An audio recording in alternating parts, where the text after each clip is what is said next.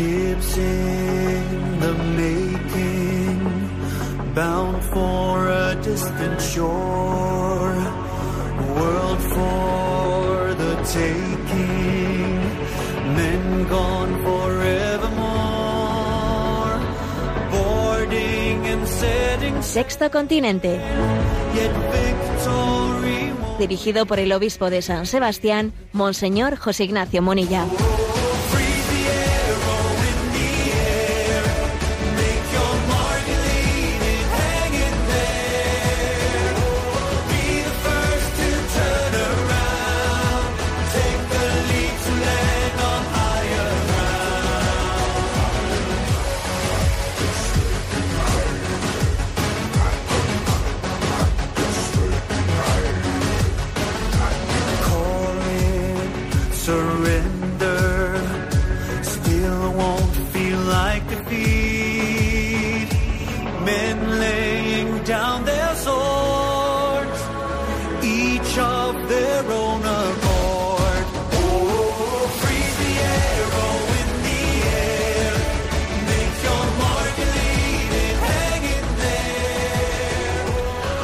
Un cordial saludo a todos los oyentes de Radio María. Un día más, con la gracia del Señor, nos disponemos a realizar este programa llamado Sexto Continente, que lunes y viernes de 8 a 9 de la mañana, una hora antes en las Islas Canarias, realizamos aquí en directo en Radio María España. Ayer celebrábamos ya el domingo Gaudete, el tiempo de Adviento sigue adelante, se acerca el tiempo de Navidad y Radio María ha comenzado la que se llama su campaña de Navidad. Radio María, sabéis que es una radio sin publicidad y que se sostiene, llevada a cabo por voluntarios, y que se sostiene en su pro- programación, de- decía que se sostiene por vuestra colaboración. Y hay dos campañas principales a lo largo del año, ¿no? Que es la de Navidad y es la del mes de mayo, el mes de María. Y permitidme una palabra, una palabra sencillamente para alentar y para encuadrar esta, esta campaña. Yo soy consciente de que son muchas ¿no? las necesidades y muchas las formas ¿no? de, de encauzar nuestra ayuda para que este mundo, pues en él se realice el reino de Dios. Nos gusta obviamente ¿no? que nuestra ayuda pues sea incisiva, que sea efectiva, que incida, incida obviamente, que sea una ayuda que tenga un efecto pues eh, positivo, ¿no? Y quiero sencillamente no subrayar la, la inmensa importancia ¿no? de que exista esta radio en las ondas que dentro de ese- esa multitud de frecuencias radiofónicas que existen pues el hombre y la mujer de, de nuestro tiempo se pueda encontrar con Radio María las frecuencias son caras. Poder acceder a la compra de frecuencias pues supone pues una- un esfuerzo económico grande, ¿no? Pero eh, no sé si nos damos cuenta de la enorme importancia que tiene que esté al alcance, ¿no? de esas circunstancias providenciales cuando alguien se pueda encontrar ¿no? con una con esta onda de Radio María. Os voy a contar una anécdota que me aconteció a mí no, eh, hace ya algún tiempo y que me, hizo caer en cuenta ¿no? de, esta, de esta verdad. Y es que una familia, aquí cercana a nosotros, una familia pues estaba acompañando eh, los últimos momentos de, la, de, la- de vida del abuelo y estaba agonizando en casa, ¿no? Habían decidido cuidarlo en casa. Bueno, pues eh, esa familia estaba alejada de la fe, no totalmente, pero bueno, ya mm, sin la suficiente cercanía como para tener la confianza de llamar a la parroquia, de pedir que alguien se acerque para acompañarle, en fin, habían perdido esa cercanía necesaria y bueno, y estaban sencillamente a solas, ¿no? Sin saber tampoco rezar, sin saber rezar, sin saber acompañar ese momento, ¿no? Y me contaba el hijo eh, que, bueno, pues a, a uno de los chavales de la casa, ¿no? A, un- al nieto, ¿no? Del abuelo que, estaba agonizante, le dice, oye, busca, se les hacía duro, ¿no? Se les hacía duro ese silencio de la agonía en el que cuando no se sabe rezar, no se sabe acompañar, uno no sabe cómo acompañamos este momento, ¿no? Y entonces en, en esa dureza de ese momento, pues dijo, busca, busca en la radio Radio Nacional Clásica, o sea, pone un poco música clásica de fondo, bajita, ¿no? En este momento tan, tan así, en este silencio que no sabemos llenarlo, ¿no? Y así les apareció, sin, buscando Radio Nacional Clásica, de repente apareció ese rosario de Juan Pablo II de primera hora ¿eh? Eh, de, la, madrugada, o de la mañana, mejor dicho, ¿no? Allí apareció y, y va, ¿qué es eso? Un rosario, ¿y qué es eso? Y, bueno, déjalo, déjalo, déjalo allí que se pusieron eh, a, escuchar ese rosario en el que Juan Pablo II iba rezando. Y cuando termina ese rosario, como sabéis los muy madrugadores, cuando termina ese rosario, Juan Pablo II ahí da la bendición y el momento en que Juan Pablo II daba la bendición, aquel abuelo falleció. Ahora aquella familia se quedó impresionada ¿eh? de haber vivido ese, ese momento, ¿no?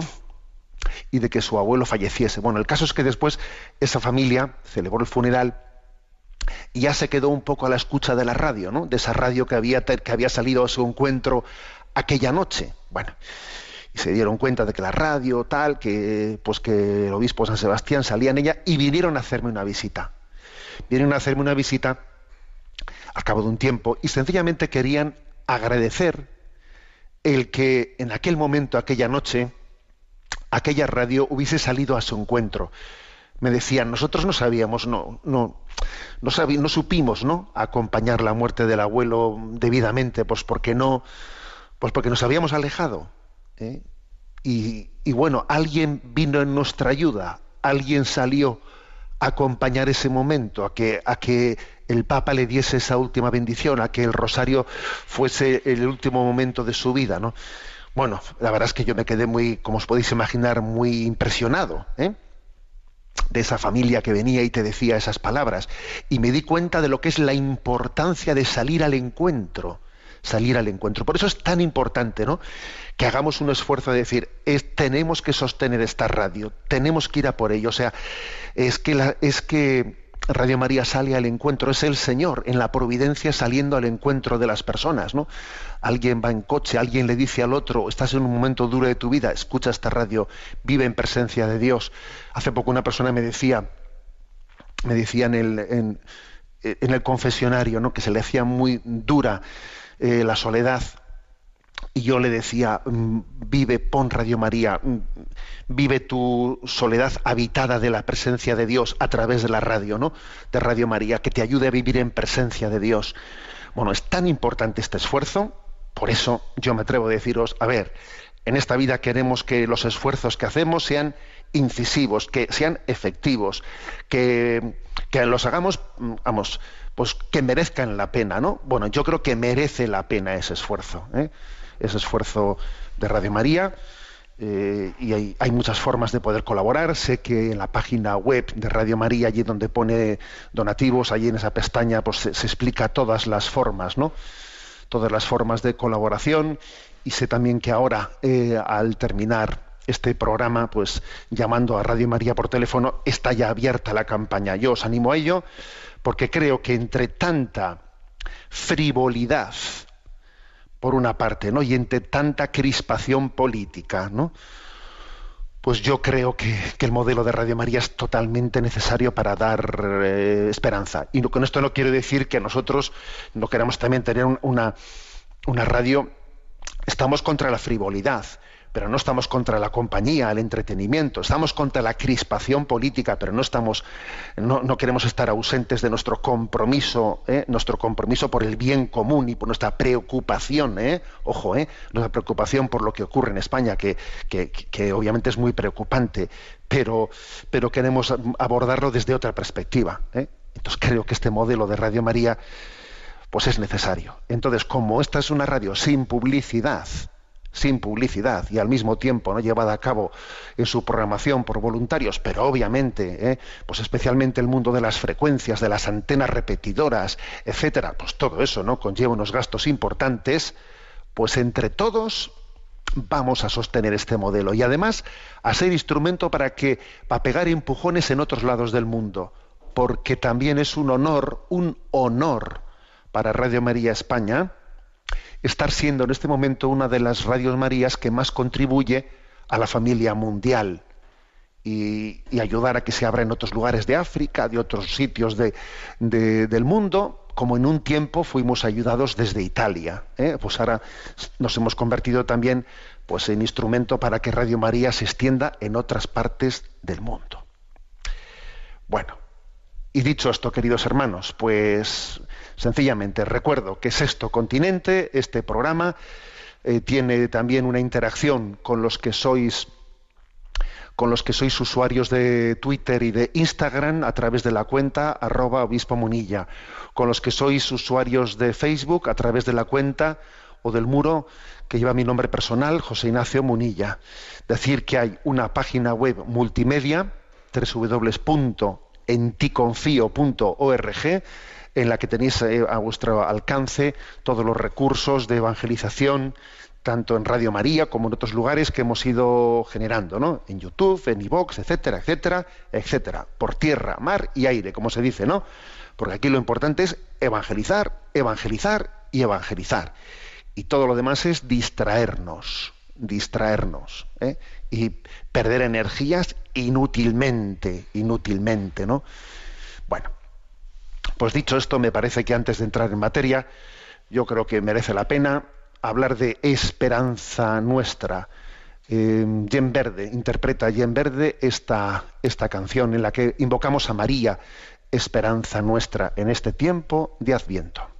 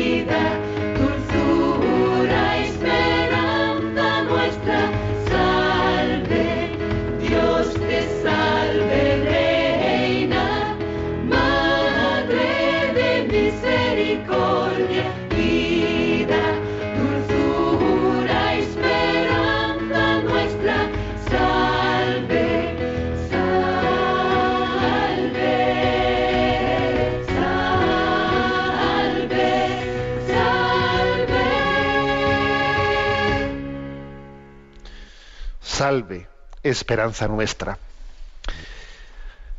A ver qué os parece este versículo de la Sagrada Escritura para introducir el siguiente tema que quiero tratar. Quítate las sandalias de los pies, pues el sitio que pisas es terreno sagrado. ¿Recordáis? Este es un, un versículo del, del Éxodo, capítulo tercero, en donde Moisés o sea, escucha estas palabras de Yahvé ante el fenómeno de la zarza que ardía sin consumirse, ¿no? A los pies del monte Oreb. Y esa frase ha pasado a ser para nosotros como una, una llamada a tener conciencia de que a veces entramos en lugares sagrados en los que hay que entrar, hay que entrar con mucha delicadeza, quitándose las sandalias de los pies, ¿eh? porque en- entramos en un terreno delicado y hay que tener conciencia de humildad, ¿no? Quítate las sandalias de los pies, pues el sitio que pisas es terreno sagrado. Bueno, ¿qué quiero introducir con esto? Quiero introducir la explicación, la presentación del documento de la Conferencia Episcopal Española que se ha publicado recientemente con el título Sembradores de Esperanza. El subtítulo es Acoger, proteger y acompañar en la etapa final de esta vida. Un documento que ha sido publicado eh, por, los, por los obispos españoles a propósito de todo el debate de la eutanasia, bueno, del debate, que quisiéramos que existiese un debate, a propósito de, bueno, pues de la, el anuncio de la aprobación de la eutanasia en España por parte de, del, partido, del Partido Socialista y de otros partidos políticos, ¿eh? iniciativa que ya está introducida ¿no? en, en, ah, en, el, Congreso de los Diputados. Entonces, eh, a los obispos españoles nos ha parecido que nosotros teníamos que ir por delante, por delante, no estar esperando a que esa ley esté ya eh, promulgada, sino hacer una presentación integral y propositiva de esta importancia de acoger, proteger y acompañar la etapa final de la vida. El documento Sembradores de Esperanza está escrito en una forma de muy, muy fácil de, de, poder acceder a ella, que es de preguntas y respuestas. Son 60 preguntas y 60 respuestas. Y entonces, bueno, pues yo le voy a dedicar pues, unos programas a su presentación. ¿De acuerdo? Este es un poco el, el tema que, que, abordo. Bueno, dos cuestiones de entrada que fue, han sido providencial que en fechas muy, muy próximas, muy próximas a la aprobación de este documento de la Conferencia Episcopal Española, ha habido dos pronunciamientos pues muy interesantes. Uno del Papa en la audiencia a la Federación Italiana de los Colegios Médicos, Cirujanos, Odontólogos, que tuvo lugar en septiembre, en septiembre de este año, ¿eh? del 2019. Allí afirmaba el Papa que es importante que el médico no pierda de vista la singularidad de cada paciente, con su dignidad y su fragilidad. Un hombre, una mujer que debe acompañarse con conciencia, inteligencia y corazón, especialmente en las situaciones más graves, ¿no? Con esta actitud se puede y se debe rechazar la tentación inducida también por cambios legislativos de utilizar la medicina para apoyar una posible voluntad de morir del paciente, proporcionando ayuda al suicidio o causando directamente su muerte por eutanasia. Son formas apresuradas de tratar opciones que no son, como podría parecer, una expresión de la libertad de la persona, cuando incluyen el descarte del enfermo como una posibilidad o la falta de o la falsa compasión frente a la petición de que se le ayude a anticipar la muerte. No existe el derecho de disponer arbitrariamente de la propia vida, por lo que ningún médico puede convertirse en tutor ejecutivo de un derecho inexistente. Madre mía, ¿eh? menuda, menudo párrafo, ¿no? Menuda, menuda alocución dirigida por el Papa eh, a la Federación Italiana de los Colegios Médicos. Quiere decir que es difícil decir en un párrafo más cosas de una manera tan, eh, tan así clarificante, clarificadora. Pero es que además el mes siguiente, en octubre, la Asociación Médica Mundial tuvo un encuentro en Estados Unidos. La Asociación Médica Mundial representa a las organizaciones médicas colegiales de todo el mundo, ¿no? Y entonces hizo una resolución, adoptó una resolución, como digo, en esta asamblea, en la septuagésima Asamblea General, y esto ha sido, como digo, el mes de octubre, ¿eh? y afirmó lo siguiente. Esta Asociación Médica Mundial se opone firmemente a la eutanasia y al suicidio con ayuda médica. Para fines de esta declaración, la eutanasia se define como el, como el médico que administra deliberadamente una sustancia letal o que realiza una intervención para causar la muerte de un paciente con capacidad de decisión por petición voluntaria de este. El suicidio con ayuda médica se refiere a los casos en que por petición voluntaria de un paciente con capacidad de decisión el médico permite deliberadamente que un paciente ponga fin a su vida al prescribir o proporcionar sustancias médicas cuya finalidad es causar la muerte. Ningún médico debe ser obligado a participar en eutanasia o suicidio con ayuda médica, ni tampoco debe ser obligado a derivar un paciente con este objetivo. O sea, fijaros qué, declaración tan importante realizada eh, por la Asociación Médica Mundial. Ya os podéis imaginar, como ha ocurrido también en otras materias, que habrá por ahí quienes estén intentando mover los hilos para, eh, para a ver cómo conseguimos que en esa Asociación Médica Mundial descabalguemos de la junta directiva a estos médicos y pongamos otros que estén eh, pues con la ideología dominante. Pero hoy por hoy todavía no lo han conseguido. eh. La, fijamos que la, la Asociación Médica Mundial que representa ¿no? pues a, a- a la totalidad de alguna manera, ¿no? Al conjunto, vamos a decir, ¿eh? al conjunto de la clase médica mundial piensa esto. ¿eh? Piensa esto. Bueno, me parece, me muy importante, claro. Esto lo habíais oído en los medios de comunicación generalistas. Esto ha salido ¿eh? en los telediarios. Esto ha sido silenciado y esto, ha- esto ha ocurrido ¿eh? pues hace, hace escasamente dos meses. ¿eh? Pero claro, este posicionamiento de la Asociación Médica Mundial ha sido puesto en sordina ¿eh? Por toda esa eh, iniciativa de pensamiento único que a través de los medios generalistas se lleva a cabo.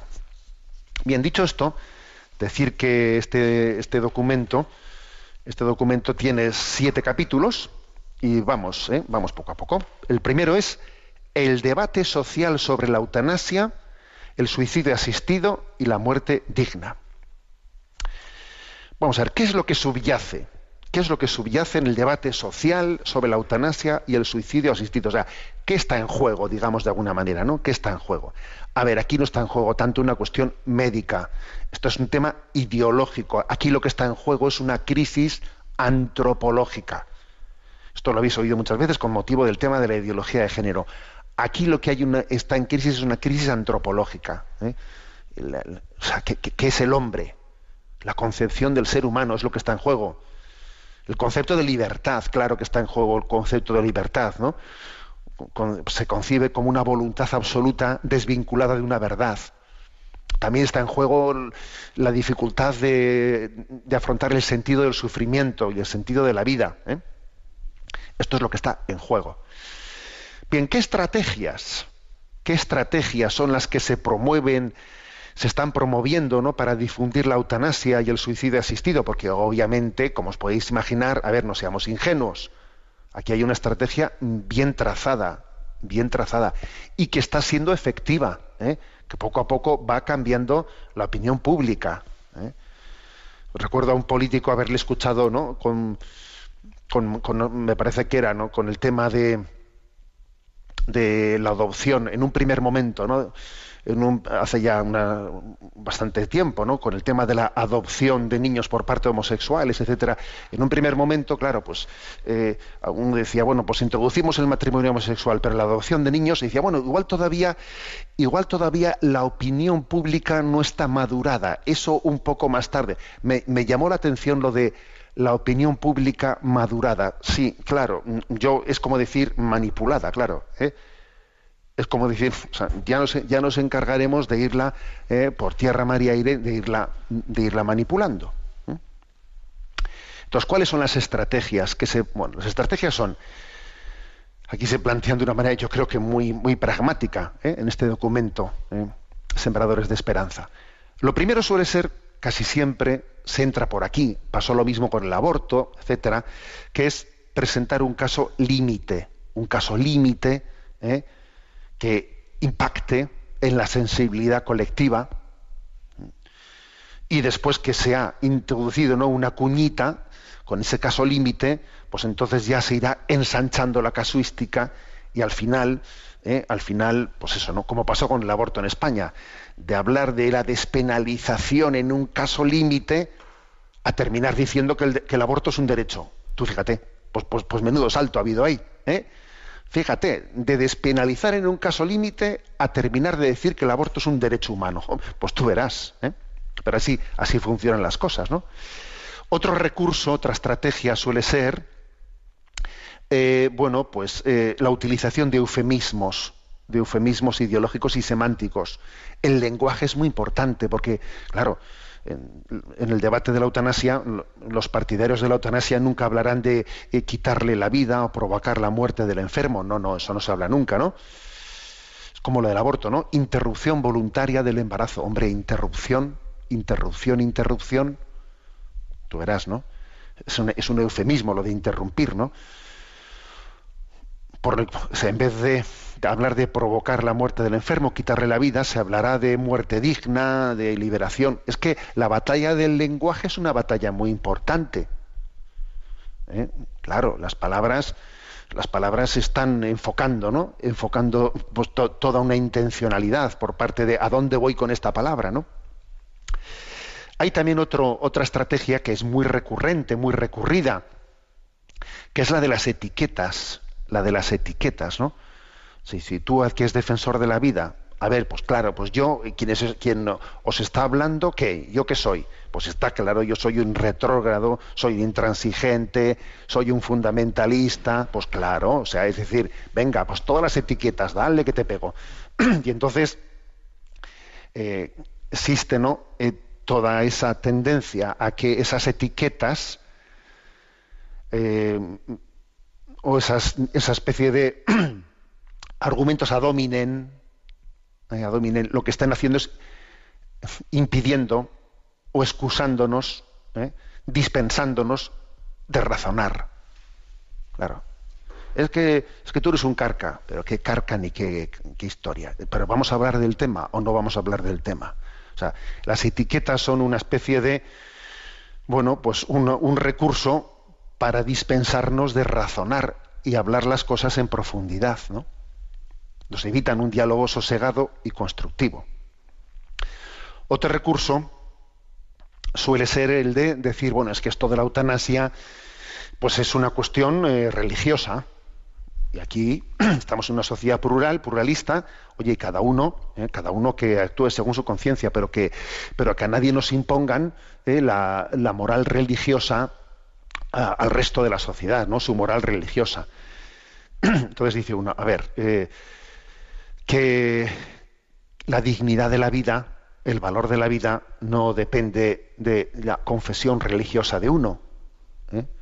No, de- no depende de la confesión religiosa. ¿eh?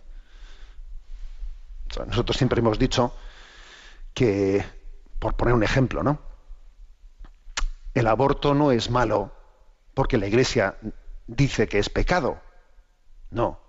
La Iglesia dice que es pecado porque es malo. ¿eh? Éticamente malo para todo el mundo. Es que, claro, es que, es que no podemos confundir ese concepto, ¿no?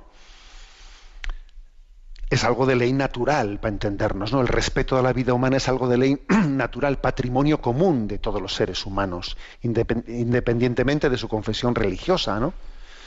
Incluso de su creencia o no creencia. Y por último, otra estrategia, ¿eh? otra estrategia es la de decir que, que se trata de una demanda urgente, que es una demanda urgente de la población. A ver, y eso de demanda urgente, pues a mí ya me explicarán dónde existe esa demanda urgente, porque está artificialmente provocada. Se hacen ciertas campañas eh, en base a algunos casos puntuales, ¿no? Y luego se hacen manifiestos públicos firmados que si por intelectuales, por no sé qué, eh, vamos, pero son obviamente campañas bastante artificiales y orquestadas. En absoluto es una demanda urgente, urgente de la, de la población. ¿eh? ¿Cuáles suelen ser los principales argumentos, eh? argumentos que se utilizan para, para promover la legalización de la eutanasia o el suicidio asistido? Son fundamentalmente cuatro. ¿Eh? Cuatro son los, los argumentos que suelen, que suelen utilizarse. El primero, el primero es el del sufrimiento insoportable. ¿eh? Bueno, y obviamente, obviamente es muy importante, ¿no? El saber, eh, el saber ayudar a, afrontar ¿no? los sufrimientos que especial- especialmente cuando son lacerantes, etcétera, porque es verdad que, a ver, cuando yo mismo, ¿no? Me, estaba- me estoy acordando ahora mismo de algún momento que he tenido un cólico de riñón. Madre mía, es que es que es, es, es impresionante, ¿no? Es impresionante ver un momento de, de dolor intenso. Vamos, es que es difícil hacer otra cosa en ese momento, es difícil hacer, bueno, voy a hacer otra cosa, muy difícil cuando el dolor es, es de una intensidad grande, ¿no?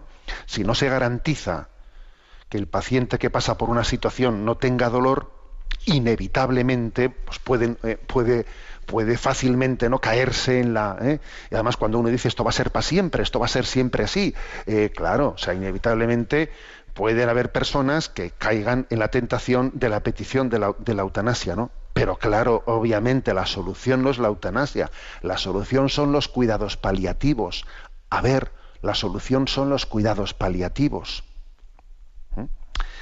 Esta- este documento fue presentado en la Conferencia Episcopal Española, acompañado, ¿no? Eh, lo presentó el obispo de Bilbao, que es el presidente de la subcomisión de Familia y Vida, acompañado de dos médicos, claro, especialistas, especialistas en el tema de cuidados paliativos. Claro, lo que es especialmente, digamos, grave es el hecho de que en España pueda aprobarse una ley de suicidio asistido o de eutanasia, que ya le pondrán algún nombre de esos de, de, de- de puro, eh, pues eso, como se suele decir, ¿no? de eufemismo semántico, ya, le, ya lo adornarán, pero vamos, pero es eso, es eso, es una ley de eutanasia o de suicidio asistido, eh, sin haberse aprobado previamente una ley de cuidados paliativos. Es que tú fíjate lo que supone eso. O sea, fíjate tú qué, qué atajo, qué atajo, ¿eh? Y qué riesgo tan grande el decir, aquí tengo yo este atajo, claro, que por otra parte, tú verás para los presupuestos públicos de, una, ¿eh? de, de un Estado, cuánto dinero le ahorra coger el atajo en vez de abordar toda la complejidad de unos cuidados paliativos que lógicamente pues son mucho más costosos, ¿no? Entonces, a ver, claro que el sufrimiento soportable, insoportable es, es uno de los argumentos aducidos, pero como digo, obviamente tiene una, una respuesta, ¿no? Y la respuesta es que aunque haya enfermedades incurables, eh, no son incuidables. A ver, las enfermedades incurables no son incuidables. ¿eh? Entonces, esta, es- esta distinción es importante. Y Dios nos ha dado la capacidad ¿no? de cuidar, aunque no siempre podamos curar. Y cuidar es muy importante, es muy importante. ¿eh? Por tanto, primer argumento, sufrimiento insoportable. Segundo argumento, el argumento de, de- la compasión, el argumento de la compasión a fin de que el paciente no sufra, o sea, la finalidad, ¿no? Sí, Pero si la finalidad es, es que no sufra, que no sufra, hay que tener compasión, ten compasión de esta persona, ¿no? Eh, se piensa que de esa manera se contribuye al bien de esa persona, de la sociedad, incluso que no se dilapidan recursos sanitarios que son limitados para el resto de la comunidad. Esto hace que, claro, si se está insistiendo en esto, si se está insistiendo en que no se pueden dilapidar recursos sanitarios que son limitados, esto hace que no pocas personas puedan sentirse yo soy una carga para los demás, ¿no? Y especialmente cuando dice, es que lo, es que claro, estoy estoy comprometiendo la vida de mis hijos, ¿no? etcétera, etcétera, y uno comienza a decir, yo aquí estoy estorbando, estoy estorbando. ¿eh? O sea, que es un argumento terrible, ¿no? Hay que decir que la auténtica com- compasión es de otro orden, es de otro orden, claramente, ¿no? Eh, es cuando se percibe el cariño y el cuidado de la familia, uno se da cuenta de que la enfermedad eh, hace bien a todos. O sea, es decir, que es que le, une a la familia, le sensibiliza, le. Claro, o sea, vivir adecuadamente ese acompañamiento dignifica al conjunto de la familia. Pues esto, esto es una experiencia de los que, de los que hemos, hemos pasado por ahí, ¿no? Entonces, sembrar esperanza verdadera, aliviar la soledad con una compañía afectiva y efectiva, son expresiones de una verdadera compasión, ¿eh? de una verdadera compasión. Entonces, claro, este argumento, ¿eh? este argumento de la, de la falsa de la falsa compasión, hay que ser capaces de, de- de desenmascararlo, de desenmascararlo, porque hay que decir que, que incluso eh, ha sido objeto de, que muchos cristianos han sido fácilmente engañados con él. Tercer concepto, eh, tercer argumento que se esgrime, muerte digna, la palabra muerte digna, una expresión que suele estar relacionada con eso de calidad de vida. ¿eh? Es, que es que lo importante es tener calidad de vida, que se interpreta como el criterio último de la dignidad, la calidad de vida, ¿no? Y así fácilmente se percibe que la vida en sí misma, en sí misma, no tiene valor, sino que tiene valor dependiendo de la calidad que tenga. O sea, la calidad de vida vale más que la vida. Ojo con esto, ¿no? Ojo con esto. O sea, a ver, la vida tiene una dignidad en sí misma. Es curioso, ¿no? El, utilitarismo, el utilitarismo hace fácilmente, ¿no? Que nos olvidemos de este principio tan básico, tan, o sea, de- del valor de la vida en sí misma, ¿no? Sin duda alguna, el hecho de que nos olvidemos de la existencia del alma y del alma inmortal, eh, pues incide mucho en este aspecto de la falta de conciencia de la dignidad de la vida en sí misma. Y el cuarto argumento es el argumento del concepto de, eh, o sea, que se esgrime ¿no? en favor de la, de, la, de la eutanasia, es el concepto de la autonomía absoluta. ¿eh? Que eso, claro, depende mucho del concepto de, de libertad, ¿no? Cuando se tiene un concepto de libertad absoluta desvinculada de la, de la verdad, desvinculada del bien, o sea, yo soy dueño de mi vida, me moriré cuando y como yo determine, claro, o sea, es que al final, fijaros, ¿no? Es que si la autonomía fuese el último fundamento ¿no? de la dignidad de la vida, entonces habría muchas personas, muchas personas, pues imagínate niños, enfermos dependientes, discapacitados, que no tendrían dignidad. Claro, si según tú la, la autonomía de la persona es la dignidad absoluta, pues entonces hay un montón de personas que no tienen dignidad, porque dependen de otras. Pues tú fíjate qué argumento has utilizado. Y es evidente, ¿no? Que la autonomía de la persona no es absoluta, porque, porque dependemos unos de otros. Lo que, yo, lo que yo haga te va a afectar a ti. Lo que tú hagas me va a afectar a, mí. Somos seres sociales. ¿eh? Somos seres sociales. ¿Qué es eso de un concepto de libertad eh, desvinculada, no? Bueno, mm, entonces, mm, digamos que estos son los argumentos, estos son los argumentos que se, eh, que se reiteran, ¿no? Que se reiteran por aquí y por allá.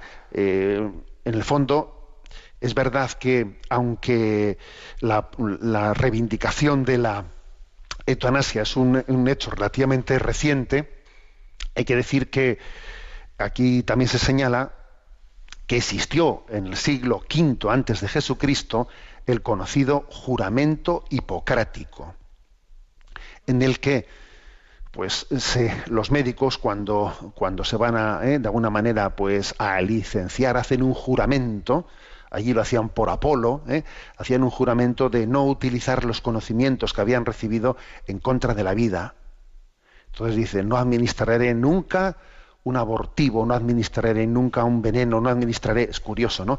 Que el juramento hipocrático en el siglo V antes de Jesucristo, y por lo tanto, si, si se hacía ese eh, juramento, era porque existía, porque ya existían las tentaciones, ¿no?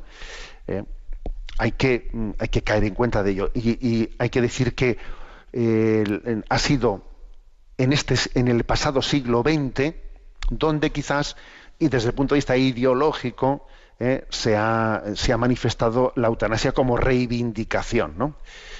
Y aunque esto no, no lo cuenta aquí explícitamente el documento, pero aunque le molesta a muchos decirlo, pues lo voy a recordar, que el primer Estado moderno que legalizó la eutanasia fue la Alemania nazi. Y no es verdad, ¿eh? no es verdad decir, bueno, pero es que cómo se puede comparar la ley de exterminio, de exterminio de, obligatorio de, los discapacitados y, y de los campos de concentración, ¿cómo se puede comparar eso con la ley de eutanasia? No, no, eso, es que eso no es así, es que eso no es así. ¿eh? No pensemos que Hitler fuese tan torpe como para presentar aquella primera ley de eutanasia en Alemania como una medida impositiva, en absoluto. Tuvo la suficiente astucia para camuflar la frontera entre lo voluntario y lo involuntario. ¿eh? Adolfo Hitler argumentó en favor de la posibilidad de otorgar una muerte misericordiosa ¿eh? a los pacientes que tenían un diagnóstico crítico, que fuesen considerados incurables. ¿eh? Y de hecho, de hecho, ¿eh? el primer caso detonante de la ley eh, de Hitler de, de, eutanasia fue la petición de un padre alemán, que él era nazi, este padre alemán, que en 1938 pidió la eutanasia para su hijo, con discapacidad mental y deformidad corporal, que había nacido sin un brazo y sin parte de una pierna. ¿eh? Y ante la expectación de la opinión pública alemana, Hitler pidió a su médico personal, que se llamaba Karl Brandt, a su médico personal que se interesase por el caso y que el niño finalmente fuese eliminado. O sea, por compasión de este padre que decía, por favor, ¿no?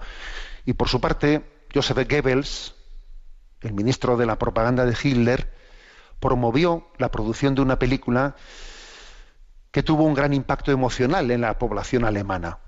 Se llamaba Yo acuso, ¿eh? y que hizo un efecto de, vamos, de impacto en la población, pues eso, como aquí mar adentro. ¿eh?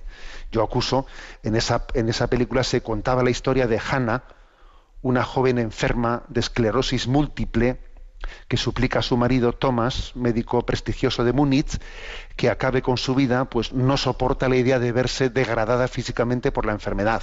¿Eh? En la película se dice, si me quieres de verdad, prométeme que me librarás de eso con anticipación, ¿no?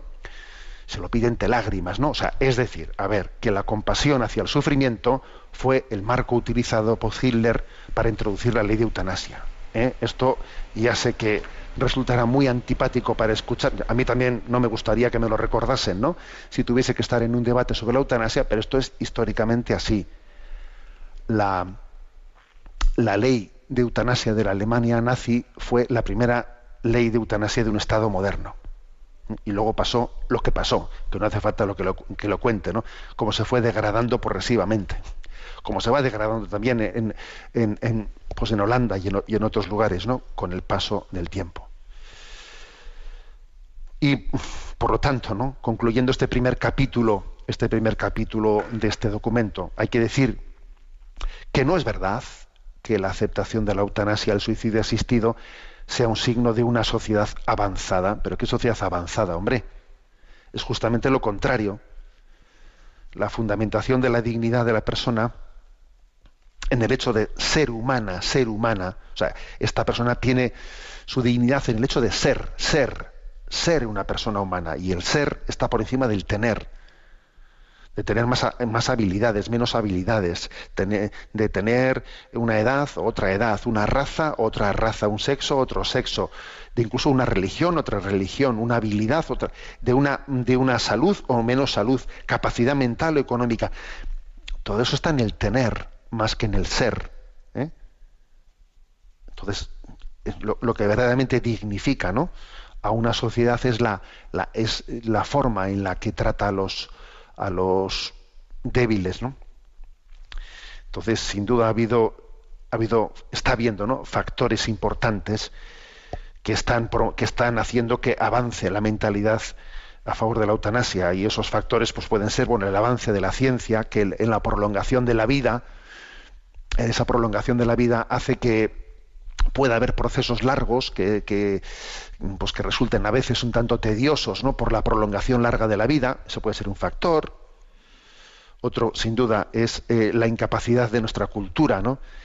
de asumir el dolor y el sufrimiento por la falta de esperanza y por la falta de una visión trascendente de la vida, ¿no? Porque claro, sin la cruz de Jesucristo es difícil, ¿no? Es difícil entender el sentido del sufrimiento en, la vida de cada uno. ¿no? Bueno, este es el primer capítulo y si Dios quiere iremos poco a poco desgranando los siguientes capítulos de este documento. Sembradores de esperanza, acoger, proteger y acompañar en la etapa final de la vida. Tenemos un segundo descanso musical, también a cargo de Jen Verde, Quédate junto a mí.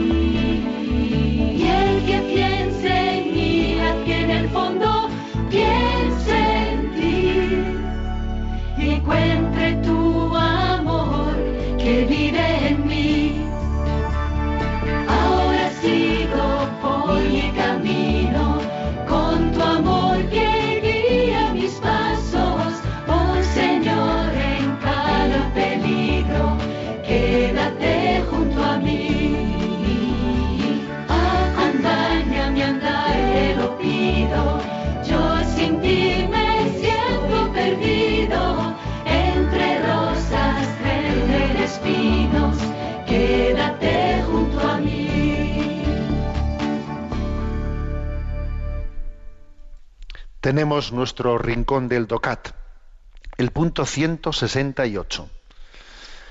¿Cómo reacciona un cristiano ante la propia pobreza? Y responde, en caso de pobreza, cada persona y cada familia han de hacer todo lo posible para salir de ella trabajando de manera concentrada y persistente. En ocasiones se debe trabajar en conjunto para vencer las estructuras del mal y las, y las injustas fuerzas que impiden la posesión, la conservación y el progreso material de los pobres.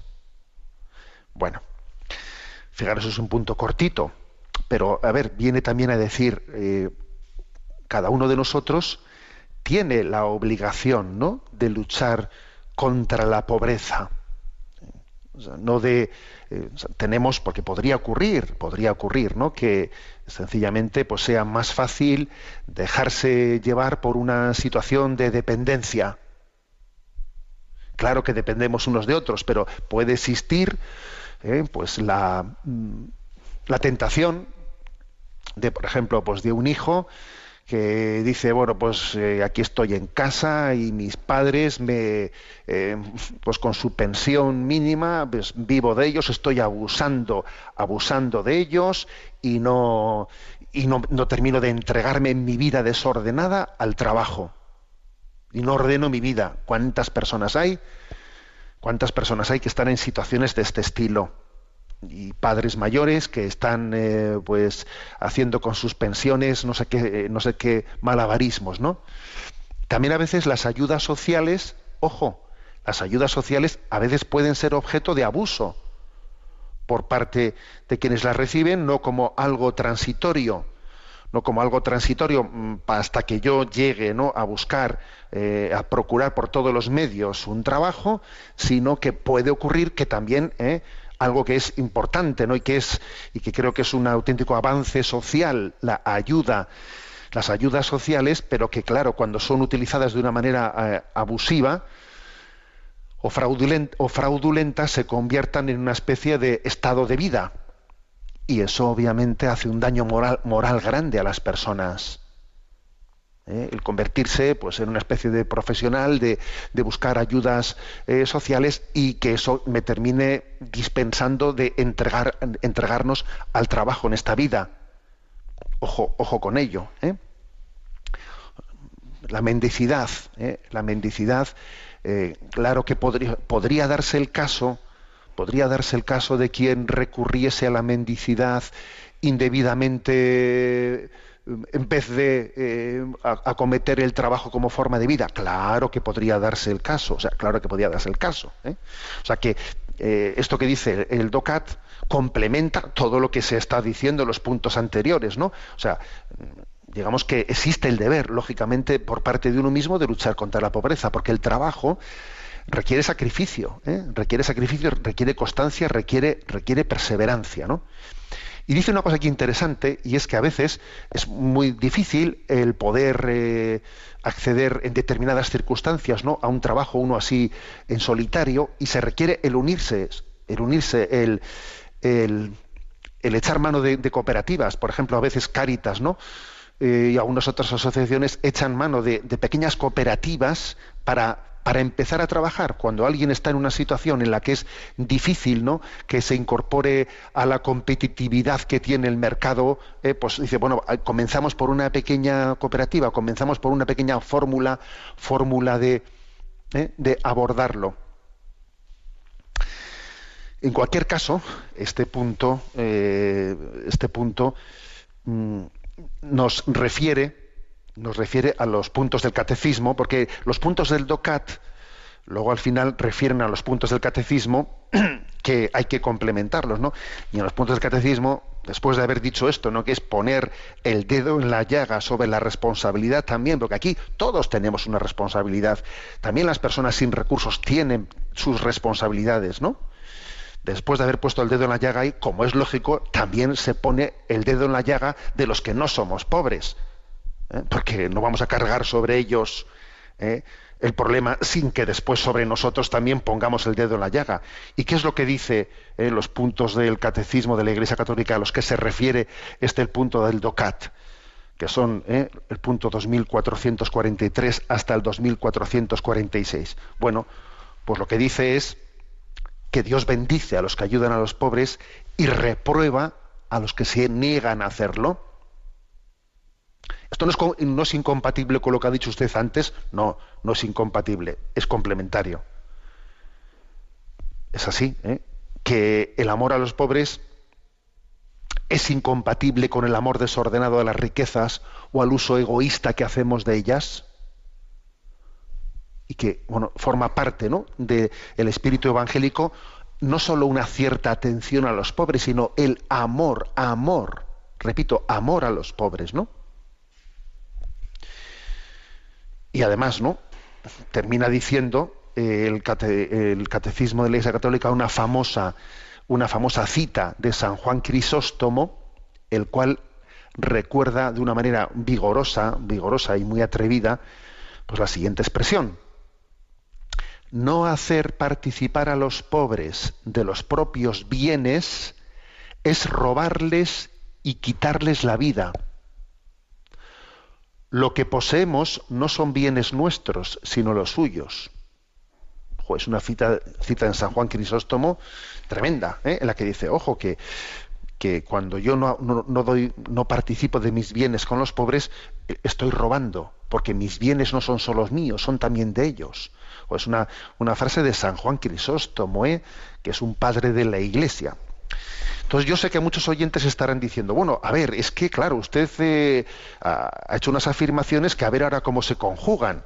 ¿Cómo se conjuga eso de que los pobres eh, tienen su responsabilidad también para luchar contra la pobreza y que también ellos tienen que, eh, que ser y no agarrarse a lo fácil, sino que tienen que trabajar, tienen que tal, tal, tal, y cómo se conjuga eso con lo que usted ha dicho ahora, pues de que nosotros tenemos ¿no? una, una responsabilidad moral de, de, ayuda, de compartir nuestros bienes, que mis bienes no son míos, son también de los necesitados. A ver, ¿cómo se conjuga todo eso? Obviamente conjugarlo eh, supone eh, el tú a tú, eh, el conocer la situación concreta y particular de esta persona para ayudarle a crecer, ¿eh? ayudarle a crecer y supone acompañar, porque la verdadera ayuda a un necesitado en el fondo no es te doy esto y quítate de medio, o te niego esto y quítate de del medio, sino que supone un acompañamiento, ¿eh? un acompañamiento en el que uno tenga capacidad crítica, sea capacidad de, corregir a una persona, los hábitos que tiene, etcétera, esto lo otro, pero de ayudarla, de despojarse de uno mismo, y eso supone un, un acompañamiento personal, claro, ¿eh? claro. Bueno, tenemos el tiempo cumplido y recuerdo lo que he dicho al comienzo del programa, que se ha iniciado la campaña de Radio María y que, bueno, pues tenéis a vuestra, eh, a vuestra disposición ahora mismo ya, eh, nos lo recordarán cuáles son los teléfonos para la campaña de Radio María que comienza ahora mismo desde las 9 de la mañana llamando por teléfono, creo que es una gran, eh, pues, una gran aportación a la evangelización del mundo el que, digamos, yo quiero que la palabra de- del Señor, quiero que la palabra de Jesucristo suene alto y claro, ¿eh? alto y claro, para que el mundo pueda recibir la palabra de esperanza y pueda abrir su corazón a la salvación de Dios. La bendición de Dios Todopoderoso, Padre, Hijo y Espíritu Santo, descienda sobre vosotros. Alabado sea Jesucristo.